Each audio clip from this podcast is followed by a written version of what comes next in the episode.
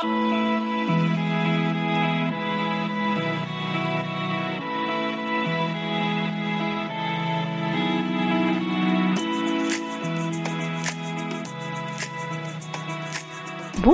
et bienvenue à Notre Histoire, le podcast qui parle de l'histoire autrement. Je suis Lisselle et je suis Angeline.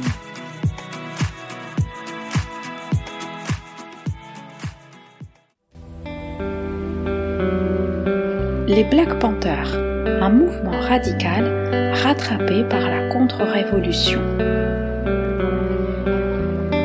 Épisode 1 Une révolution noire pour la justice.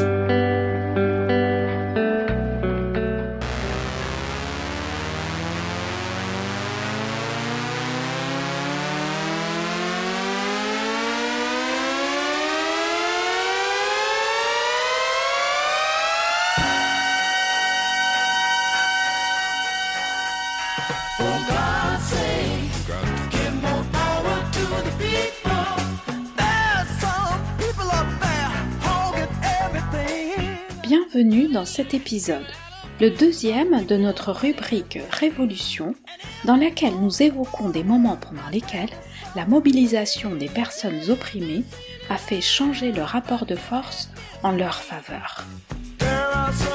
Après la révolution d'Haïti, nous restons à Abiyal, nom autochtone des Amériques, avec des révolutionnaires noirs, descendantes et descendants des Africains africaines déportés sur le continent par les colonisateurs européens.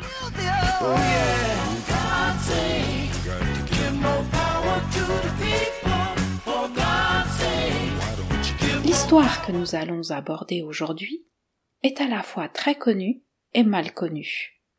Le Black Panther Party for Self-Defense naît en 1966 à Oakland, en Californie, lancé par deux étudiants noirs, Huey Newton et Bobby Seale, issus de familles appauvries. Vous entendrez les voix de panthères dont l'histoire a retenu le nom, comme Huey Newton, Bobby Seale, Stockley Carmichael, Kathleen Creever, Fred Hampton ou encore Angela Davis, mais également celles de personnes oubliées ou jamais médiatisées, et des voix d'enfants, car c'est bien une multitude d'actes et de personnes qui ont incarné cette rébellion.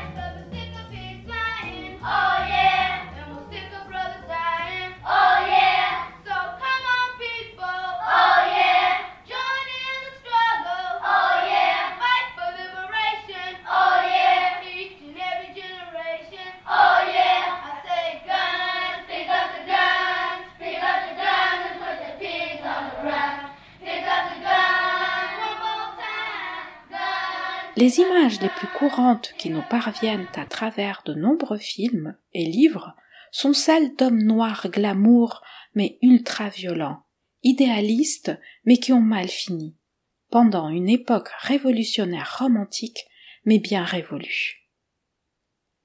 Au moment de la création du parti, il existe de nombreux groupes révolutionnaires aux États-Unis.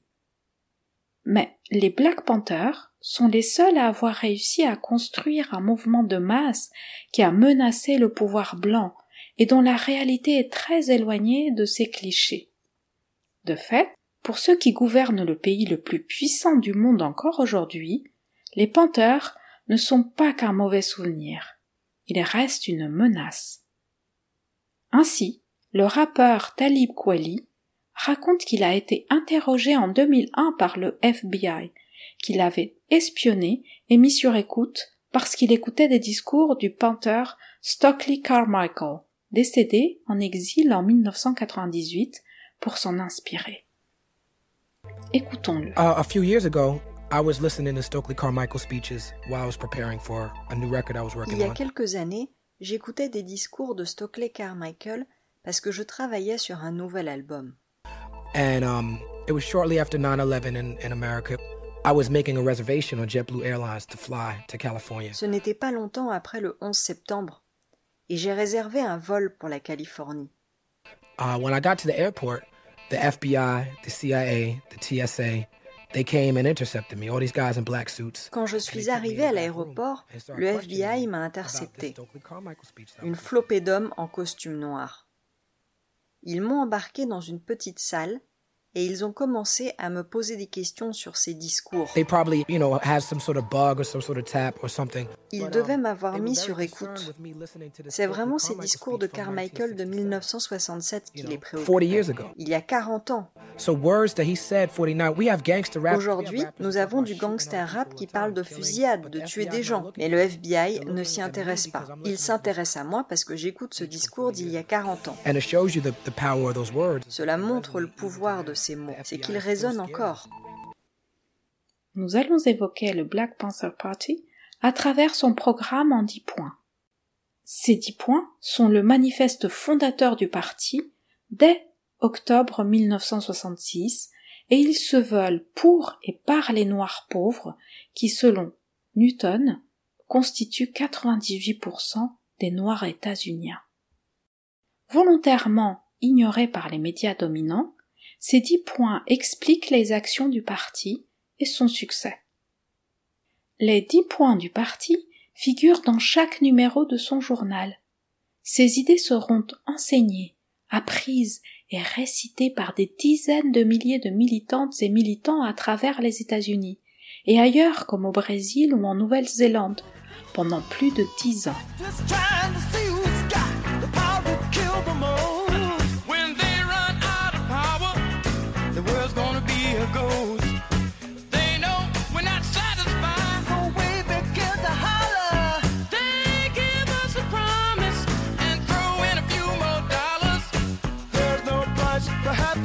Programme en 10 points du Black Panther Party. Octobre 1966. Whatever you got, just be glad you Ce que nous voulons, ce que nous croyons. Point 1. Give more power to the people. Nous voulons la liberté. Nous voulons pouvoir décider du destin de notre communauté noire. La ségrégation vient d'être officiellement abolie depuis 1964, grâce aux années de combat du dénommé mouvement des droits civiques, mené par Martin Luther King. La ségrégation était un système juridique qui séparait les gens selon des étiquettes raciales et accordait aux blancs plus de droits qu'aux autres groupes. Sur le papier au moins, les Noirs peuvent désormais s'asseoir à côté des Blancs dans le bus ou utiliser les mêmes toilettes publiques. Mais la fin de la ségrégation, obtenue avec des méthodes d'action non violentes, comme les manifestations, les marches, les sittings et boycotts, a peu changé la vie quotidienne de la majorité des personnes noires.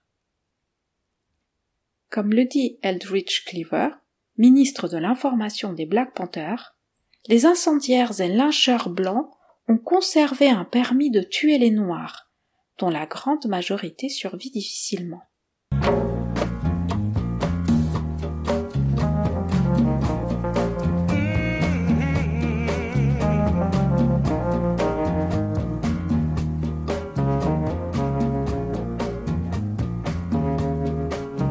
Eldridge Cleaver, en mars 1969.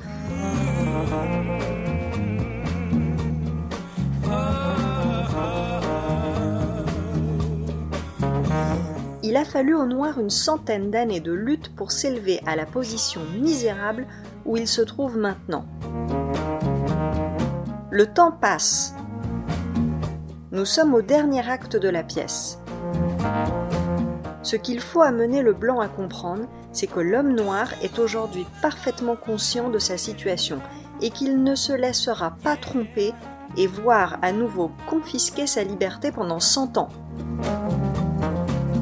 Un instant et à aucun prix, les Noirs qui se soulèvent actuellement n'accepteront rien de moins qu'un partage strictement proportionnel de la souveraineté de ce pays.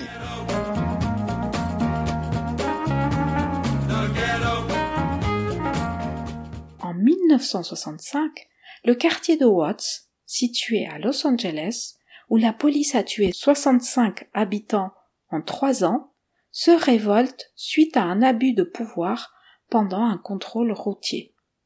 La police riposte et tue 34 personnes, en blesse 1000 et en arrête 4000. L'intervention de Martin Luther King pour calmer la colère suscite l'incompréhension. Car une nouvelle génération de militants et militantes émerge en s'inspirant de Malcolm X, qui appelle à une autre stratégie de lutte, celle de l'autodéfense. Elle valorise la rébellion de Watts, dont les habitants, et notamment ceux qui sont en prison, acquièrent un sentiment de fierté qui remplace la honte de venir du ghetto, comme on appelle les quartiers pauvres et majoritairement noirs des États-Unis.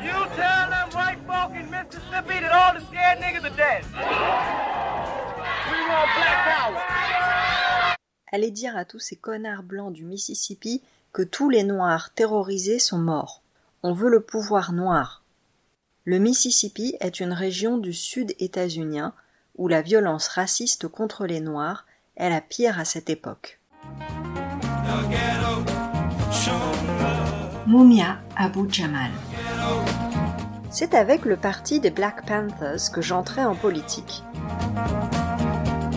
Au printemps 1968, Audrea, une camarade qui était plus âgée que moi, me passa un numéro du journal The Black Panther. Je fus bouleversé. Mes rêves devenaient réalité. Je lisais et relisais ce journal. Je caressais et tournais chacune de ces pages comme si elles étaient celles d'un livre sacré. Mes yeux absorbaient les images des corps magnifiques de jeunes femmes et de jeunes hommes noirs vêtus de splendides vestes de cuir sur les boutons desquels était inscrit Rébellion, Résistance, Révolution. Je regardais encore et toujours les photos de ce peuple noir en armes qui affirmait sa détermination à combattre ou à mourir pour la révolution noire. Je ne pouvais en croire mes yeux. Quelques mois après, j'adhérais au parti, mais en réalité, j'en devins membre dès ce jour, dans le secret de mon cœur. J'avais 14 ans. Dans son livre publié en 2004, We Want Freedom, une vie dans le parti des Black Panthers. Mumia Abu Jamal, encore prisonnier politique aujourd'hui, décrit les Black Panthers comme les héritiers et héritières d'une tradition d'autodéfense et de révolte des afrodescendants d'Abiayal. Depuis le début, les déportations et l'esclavage ont suscité la résistance des captifs et captifs qui se sont rebellés par tous les moyens.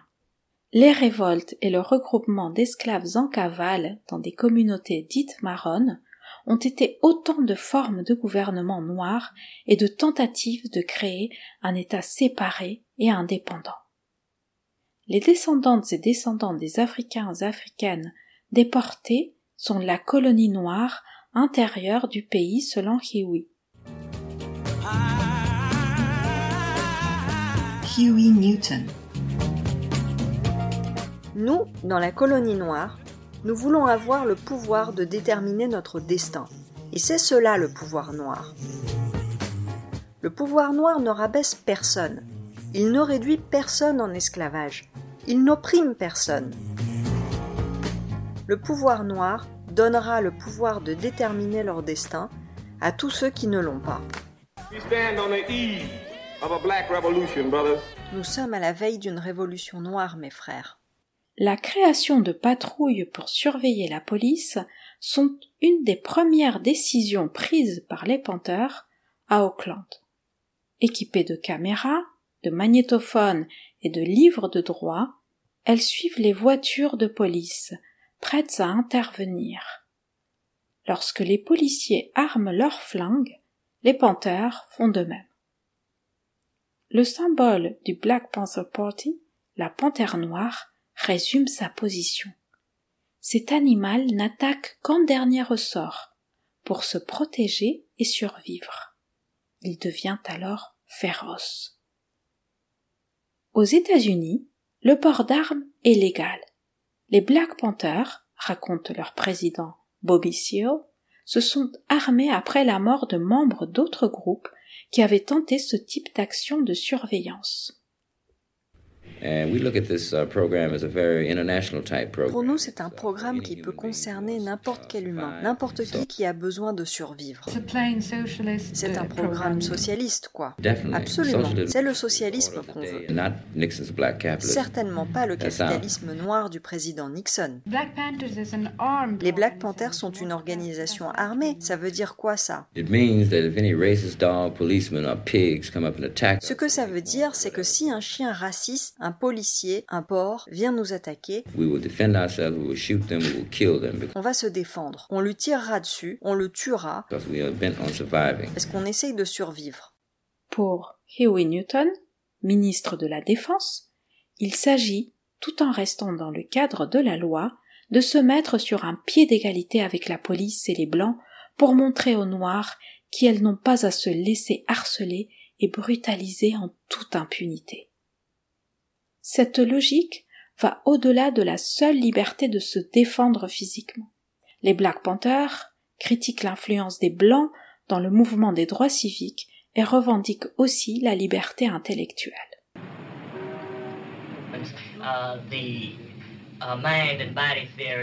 C'est la théorie du corps et de l'esprit. Depuis l'esclavage, les Noirs ont été considérés comme le corps pour faire le boulot. Et les Blancs, l'esprit, ceux qui gèrent. Et dans ce pays, uh, uh, Les radicaux blancs voulaient penser pour eux-mêmes et pour les Noirs. Uh, Et maintenant, ils sont là dans la résistance, les manifestations, même la confrontation avec la police. uh, Ils ont gagné un corps. Et nous avons gagné un esprit. Parce qu'on ne soutient plus personne qui ne nous laisse pas définir nos idées nous-mêmes. So there's uh, a unity is being achieved between the uh, white radicals and the uh, the black colony. Donc une unité a été trouvée entre les radicaux blancs et la colonie noire. Programme en 10 points du Black Panther Party. Point 2. Nous voulons le plein emploi pour notre peuple. Nous pensons que le gouvernement a la responsabilité et le devoir de donner à chaque homme un emploi ou un revenu garanti. Si les hommes d'affaires américains blancs ne nous donnent pas le plein emploi, les moyens de production doivent leur être retirés et mis à la disposition de la communauté de telle sorte que celle-ci puisse s'organiser pour employer tous ses membres et leur assurer un niveau de vie élevé. En 1967, Stockley Carmichael, un militant des droits civiques qui va bientôt devenir le premier ministre des Panthers, assiste à une interview de sa mère. La voyant mal à l'aise, il prend le micro à la journaliste suédoise. Let's see, I think Stokely was a sophomore in college. Je me souviens que Stokely était à la fac quand il est parti dans le Mississippi. J'étais à côté du téléphone, de la radio toute la journée. When I heard they picked up four of them, I knew Quand j'ai entendu qu'il y avait quatre arrestations, je savais qu'il en faisait partie. I think I died a thousand times. It was the first time you J'ai dû mourir mille fois. À chaque fois qu'il partait, je mourais mille fois. Vous voulez que je l'interviewe Ah oui, volontiers. Mrs. Carmichael. When you came to Madame Carmichael, où avez-vous vécu en arrivant aux États-Unis avec vos enfants? We lived at Stebbins Avenue for a while. On a vécu un moment Steppings neighborhood? Avenue. C'était quel genre de quartier? It was kind of a mixed neighborhood. Plutôt mélangé mais un peu déglingué. What do you mean by the rundown side? Comment ça déglingué Streets were dirty, garbage pails all Les rues étaient sales, les poubelles not débordaient. covered and things like that. How big was the place you lived in? L'appartement avait quelle taille? We had a three-room apartment C'était un there. trois pièces. And how many people lived there? Avec combien de personnes dedans? When my kids moved to the United States, En tout cinq enfants, ma tante, mon mari et moi. How many is that altogether? Ça fait combien? Five and three. 5 et 3, ça Eight. fait 8. How, how in life in general for your children? Et comment était la vie en général pour les enfants? Est-ce qu'ils avaient les mêmes moyens que d'autres États-Uniens No, we didn't. Non, on ne les avait pas.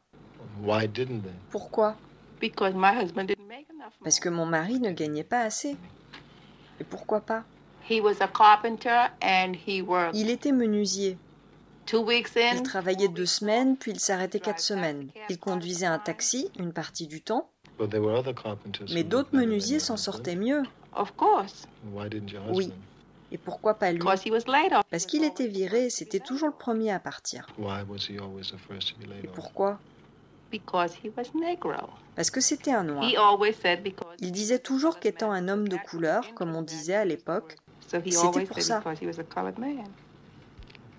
Thank you. So the concept is this, basically. The whole black nation has to be put together as a black army.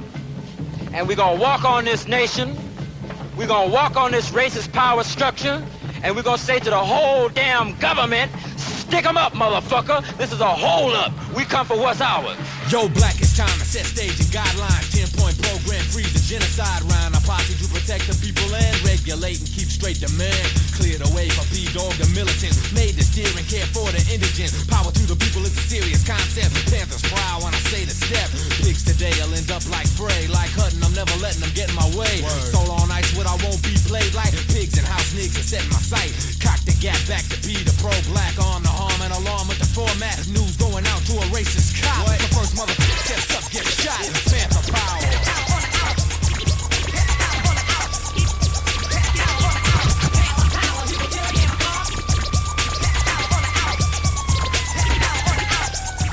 Dans la longue histoire des luttes noires aux États-Unis, une tension a toujours existé entre celles qui tentent de se faire une place dans la société blanche, comme c'était le cas de la tendance majoritaire du mouvement des droits civiques, et celles qui veulent changer de modèle, comme Newton et Searle.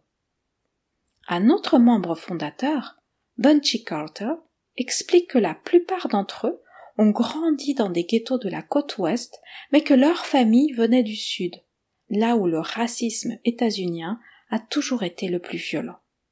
Cette double expérience a nourri leurs idées, explique-t-il.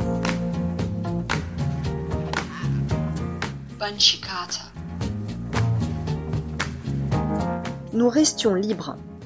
Je veux dire assez pour produire un Huey Newton, un type qui peut dire J'emmerde la police, les chiens racistes doivent se retirer immédiatement de la communauté et cesser de brutaliser ou tuer gratuitement des noirs. Voilà le génie de Huey Newton, avoir su exploiter cet immense réservoir de potentiel révolutionnaire. Je parle des négros de la rue, vous captez? Des négros qui n'ont pas peur, parce qu'ils ont traîné dans ces ghettos et qu'ils savent que pour vivre, il faut se battre. Organiser et canaliser ce réservoir en vue d'une attaque, d'un raid contre les structures de pouvoir, voilà le génie de Huey Newton.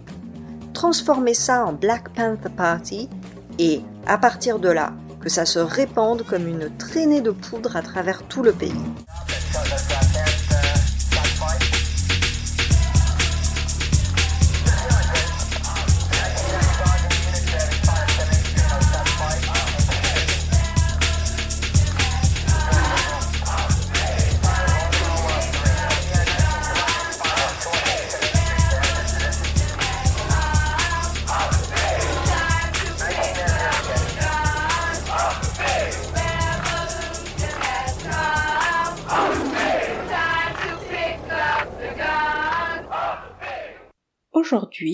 Les Black Panthers sont surtout connus pour l'autodéfense armée, alors qu'elle est en réalité indissociable des autres programmes de survie, développés en suivant les dix points. Les militants et militantes du Black Panther Party se mettent au service de la communauté, et elles distribuent de la nourriture, des vêtements, des chaussures. Et elles organisent des transports gratuits notamment des ambulances ou des bus pour permettre les visites de proches en prison et proposent de l'aide juridique. À partir de 1969, le programme Free Breakfast for Children sert un petit déjeuner gratuit avant l'école à 250 000 enfants dans 49 villes des États-Unis. Black Panther Party Le parti a démarré à Oakland, en Californie, et il est surtout connu pour sa position conflictuelle. Et c'est une bonne chose face à la violence et au malheur. Les problèmes dont la communauté souffrait, plus d'emprisonnement, moins de ressources, une moins bonne santé, les Black Panthers ont cherché des solutions non capitalistes. Comme des centres de santé gratuits, des petits déjeuners gratuits pour les enfants. Maintenant, toutes les écoles le font, mais ce n'était pas le cas avant. Les Panthers n'étaient pas les seuls à le faire, mais c'était les seuls du ghetto pour le ghetto. Le parti y parvient grâce aux dons. Il publie des annonces sollicitant les entreprises et appelle au boycott de celles qui ne répondent pas aux appels. Les antennes locales et les militants et militantes survivent aussi grâce à la vente du journal. En 1969, Connie Matthews s'adresse ainsi à des étudiants sur un campus. Connie Matthews. Le président Nixon soutient l'essor du capitalisme noir parce qu'il sait que la formation d'une élite noire provoquera une nouvelle division parmi les Noirs. C'est pourquoi je suis contente de parler devant des étudiants. Nixon pense qu'en vous lavant le cerveau à vous, les étudiants, vous continuerez demain à pratiquer ce lavage de cerveau sur les autres en leur faisant croire que tout va bien. Vous devez piger que vous ne pouvez pas laisser les choses continuer ainsi et que l'objectif du Black Panther Party est de déposséder de ses richesses la minorité possédante. Vous devez sortir de votre cocon universitaire. Vous avez besoin d'aller travailler dans les communautés. Mais avant d'y aller et d'y propager une fausse idéologie, armez-vous de la bonne. Vous, les classes moyennes, vous êtes dans un entre-deux. Et à un moment ou à un autre, il vous faudra choisir un camp. Efforcez-vous de saisir ce que le Black Panther Party tente de faire. Essayez de comprendre combien de vies nous avons perdues, parce que nous essayons de vous éduquer. Nous sommes l'avant-garde à cause de quatre siècles de sueur, de sang et de larmes. Éduquez-vous et éduquez les vôtres, ceux de vos communautés. Parlez à chaque fois que vous êtes dans la rue. Parlez du problème tout entier.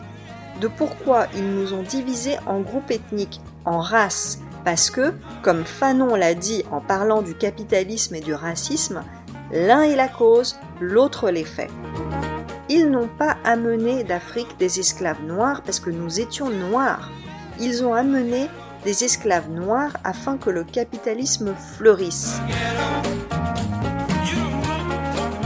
Les militantes et militants mettent sur pied des cliniques gratuites. Plus d'un million de Noirs bénéficient du dépistage gratuit de la drépanocytose, une maladie du sang très répandue à cette époque. En 1970, les Panthers soutiennent une action d'un autre groupe révolutionnaire composé de latinos et latinas, les Young Lords, contre l'hôpital Lincoln dans le South Bronx à New York, surnommé la boucherie par les habitantes et habitants. Et elles occupent l'hôpital suite au décès d'une patiente. Les militantes et militants prennent les plaintes des usagers, imposent des traducteurs, donnent leur avis sur les soins proposés. Plus tard, elles occupent un bâtiment et créent le Lincoln Detox Center, où d'anciens toxicomanes proposent des programmes de sevrage. Les luttes du parti ont été beaucoup plus nombreuses et diverses que ne le dit l'histoire dominante. Ainsi, dans un article de Case Rebelle, collectif panafro-révolutionnaire français, raconte comment le parti soutient, en 1977, l'occupation pendant un mois des locaux du ministère de la Santé à San Francisco pour défendre les droits des personnes en situation de handicap. Programme en 10 points du Black Panther Party. Point 3.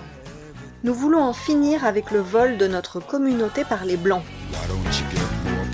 Nous pensons que ce gouvernement raciste nous a volés et nous réclamons la dette en souffrance de 20 hectares et 2 mulets. 20 hectares et 2 mulets ont été promis il y a 100 ans en dédommagement de l'esclavage et du génocide du peuple noir.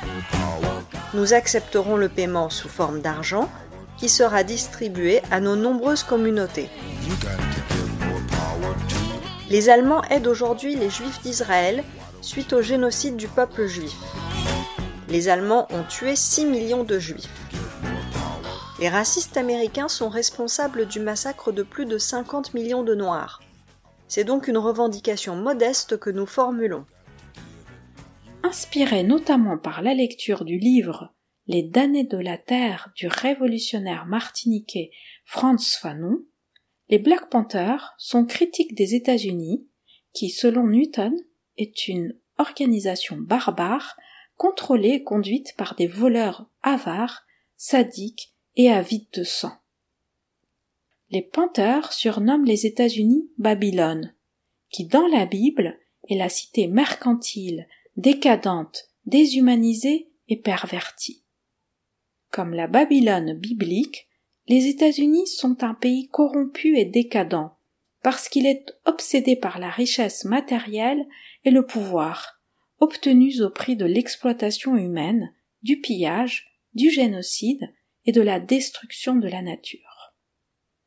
Washington est la capitale de Babylone, du racisme mondial et de l'impérialisme, dit Huey Newton.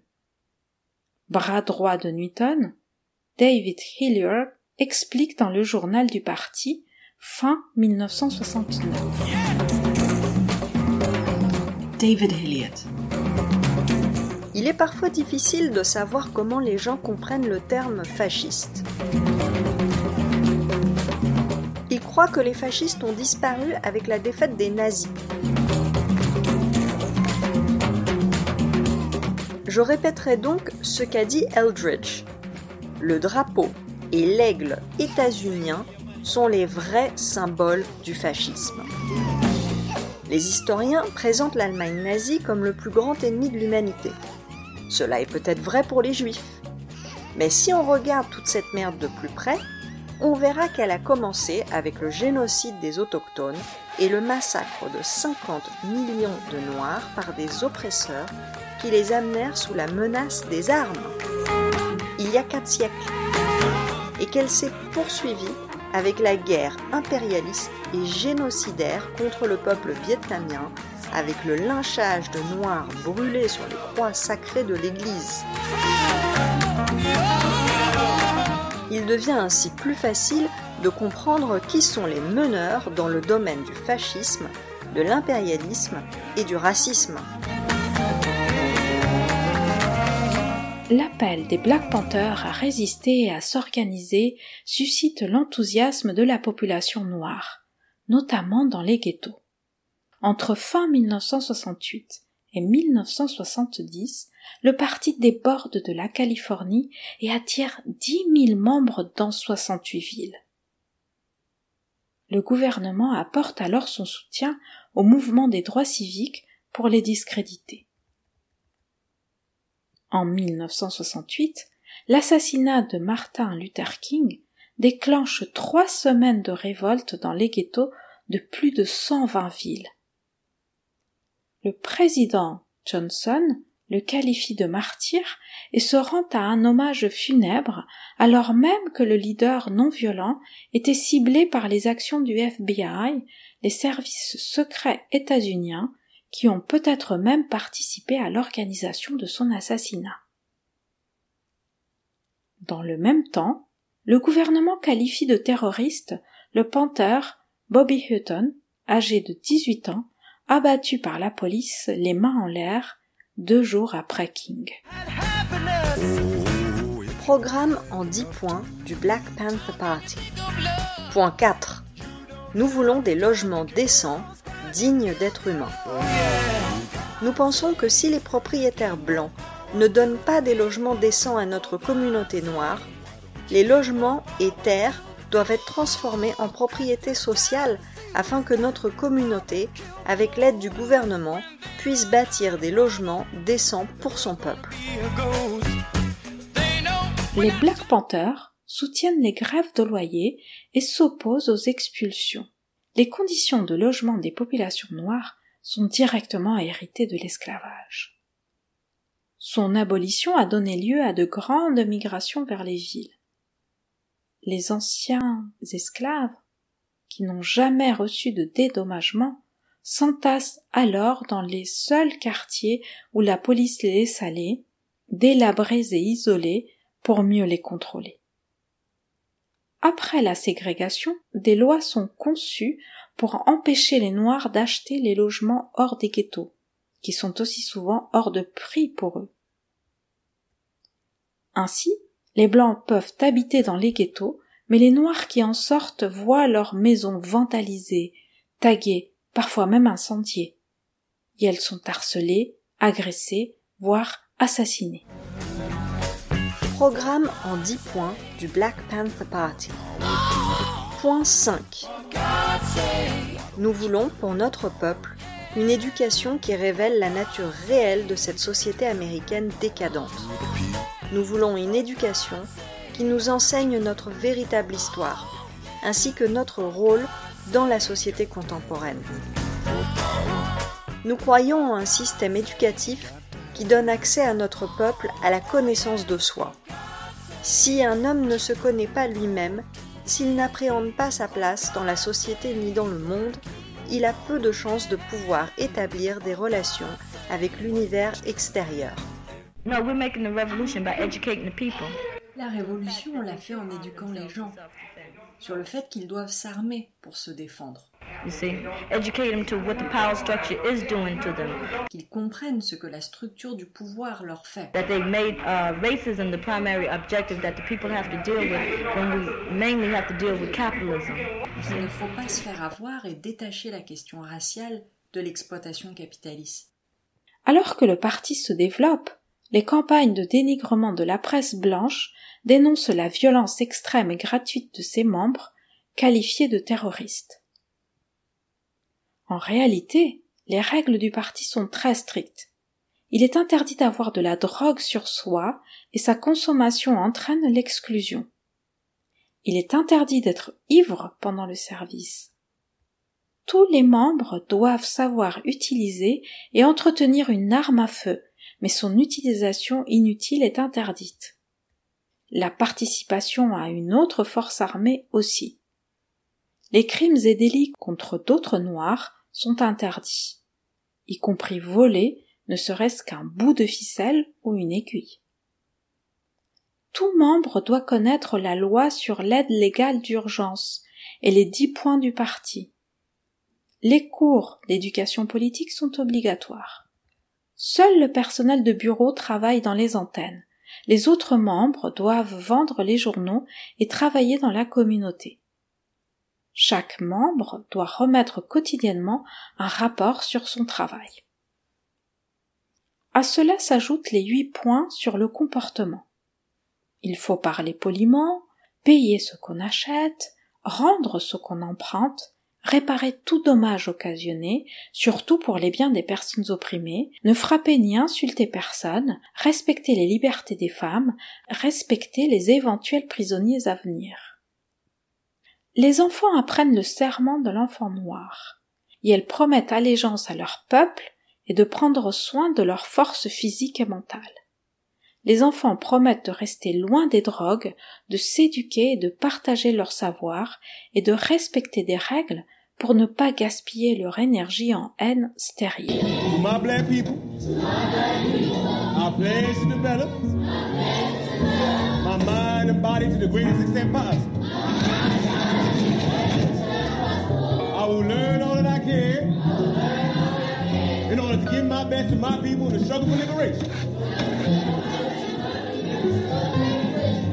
Devenir membre du parti suppose donc de se plier à une discipline sévère et d'observer un haut degré d'éthique personnelle. Car les panthères viennent du ghetto et sont au service du ghetto. Lutter contre l'insécurité et la pauvreté sont la priorité. Mais la santé, la drogue et le crime arrivent tout de suite derrière. Les panthères veulent proposer une alternative au crime, à l'économie informelle, aux gangs de rue et à la drogue du chacun pour soi capitaliste. Michael Citowayo Tabor, membre des 21 leaders des Panthers, arrêtés à New York, est devenu dépendant de l'héroïne à l'âge de 13 ans. Inspiré par l'autobiographie de Malcolm X, il réussit à se sevrer et rejoint les Black Panthers. Il écrit alors un texte intitulé Capitalisme plus cam égale génocide, publié avant 1970 dans le journal. Il a un tel succès qu'il sera édité en brochure aux États-Unis et dans d'autres pays. Les réflexions de Citewayo ont contribué au programme de désintoxication mis en place par le parti. Michael Citewayo Nos comportements autodestructeurs et nos penchants pour l'évasion constituent une source de profit pour les capitalistes. En nous affaiblissant, en nous divisant et en nous détruisant, ils renforcent également la puissance de l'oppresseur, lui permettant de perpétuer la domination qu'il exerce sur nous. Les militantes et militants travaillent dur pour le parti et vivent dans la pauvreté. Mais elles gagnent en contrepartie une appartenance à une famille et s'engagent pour une profonde transformation de la société. John Bird, qui fait partie des 21 Panthers de New York, raconte dans une lettre publiée dans le journal en 1970 alors qu'elle est en prison. Joan Bird C'est pendant l'été 1968 que j'ai entendu parler pour la première fois du Black Panther Party. C'était juste après l'incident au tribunal de Brooklyn où 200 policiers attaquèrent violemment des membres de l'organisation. Ayant vécu à Harlem toute ma vie, je connaissais les sales flics et la brutalité policière, mais cela dépassait tout ce que j'avais pu imaginer. Je voulais en savoir davantage sur le parti et je me suis donc rendu au bureau de la 7e avenue où j'ai rencontré quelques frères. Je lus le programme en 10 points et ce que des frères comme Malcolm, Huey, Eldridge et le Che disaient commençait à avoir du sens pour moi. J'adhérais au parti et je participais activement à ses différents programmes. Je continuais à fréquenter l'école le soir tandis que le jour, je travaillais avec le peuple. Cet emploi du temps ne m'a jamais fatigué parce qu'aider mon peuple me donnait la force de continuer. Bird, alors âgé de 21 ans, avait été kidnappé par la police l'année précédente, battu et torturé, suspendu par une cheville à la fenêtre du troisième étage d'un commissariat. Un autre stéréotype de la presse blanche est de présenter les Black Panthers comme une organisation militaire viriliste encourageant les comportements et propos misogynes. En fait, Huey, Cleaver ou encore Seal disaient avoir conscience que l'égalité restait à construire. Imprégnés par la misogynie de la société blanche, les Noirs doivent aussi se défaire des représentations toxiques héritées de l'esclavage. Celles-ci animalisent les hommes et font des femmes des objets sexuels, alors qu'hommes et même femmes blanches sont considérés comme des humains à part entière. La question de la place des rapports sociaux de sexe s'est posée très vite dans le parti car les femmes ont rapidement constitué la majorité des militants. Elles exigent des armes et obtiennent de pouvoir participer à toutes les activités exactement comme les hommes, des patrouilles d'autodéfense à la vente du journal en passant par la préparation du petit déjeuner pour les enfants. Les femmes sont nombreuses à des postes de responsabilité chez les Black Panthers. De nombreux militants sont en couple et la lutte est une affaire de famille.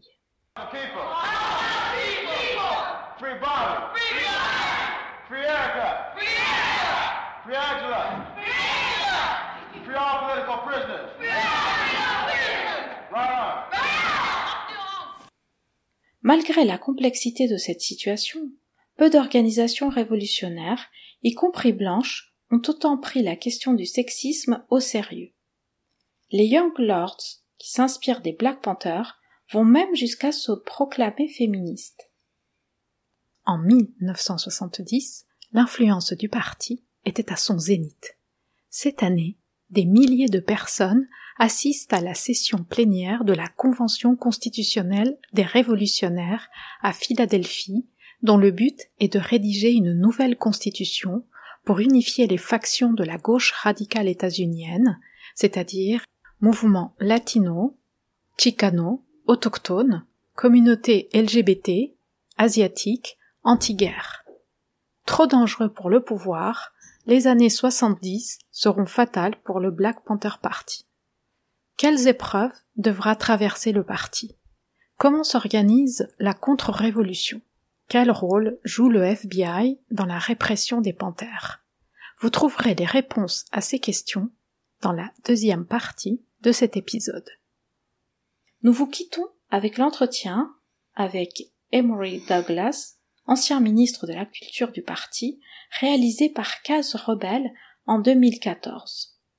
Douglas a eu un rôle central dans la création et la diffusion du journal, malgré les efforts du FBI pour les saboter à travers son programme dénommé Counterintelligence Program ou COINTELPRO, sur lequel nous reviendrons, qui avait pour objectif d'enquêter sur les organisations politiques dissidentes aux États-Unis et de perturber leurs activités. Tu sais, au fur et à mesure, on est devenu une organisation qui tournait 24 heures sur 24, 7 jours sur 7, 365 jours par an. Nous avons fini par avoir notre propre presse d'impression. On pouvait imprimer tout ce qui était dans le journal. Nous avions monté notre équipe de photographes au sein du parti. Le journal était distribué aux écoles, aux syndicats à des organisations sociales, des panthères le vendaient dans la rue partout dans le pays. Tu avais tous les grands gouvernements révolutionnaires dans le monde entier qui en prenaient, la Chine, Cuba, certains États en Afrique, en Amérique du Sud, partout. Alors une fois que le journal était imprimé, nous avions toute une organisation où les gens venaient, mettaient les étiquettes, perçaient les trous, assemblaient, emmenaient les journaux de là, les emmenaient à l'aéroport, les transportaient en bateau, allaient partout où ils étaient supposés aller à travers le pays. Mais pendant ce processus, euh, le, le FBI, nous avons découvert que le COINTELPRO pendant le processus de production, quelquefois le journal était mouillé. Quand les gens venaient le chercher pour l'emmener d'un point A à un point B, le temps d'arriver au point B, ils étaient mouillés. Donc nous avons commencé à en parler dans notre journal et finalement nous avons dû emmener des avocats avec nous jusqu'à l'aéroport pour qu'ils puissent voir que les journaux étaient secs. Nous avions des avocats avec les panthères aussi à l'arrivée, de manière à ce que lorsqu'ils venaient les chercher, ils ne pouvaient pas inventer toutes sortes d'autres explications. En fait, c'était tout simplement une autre façon de saboter le journal. Donc nous devions faire tout ceci.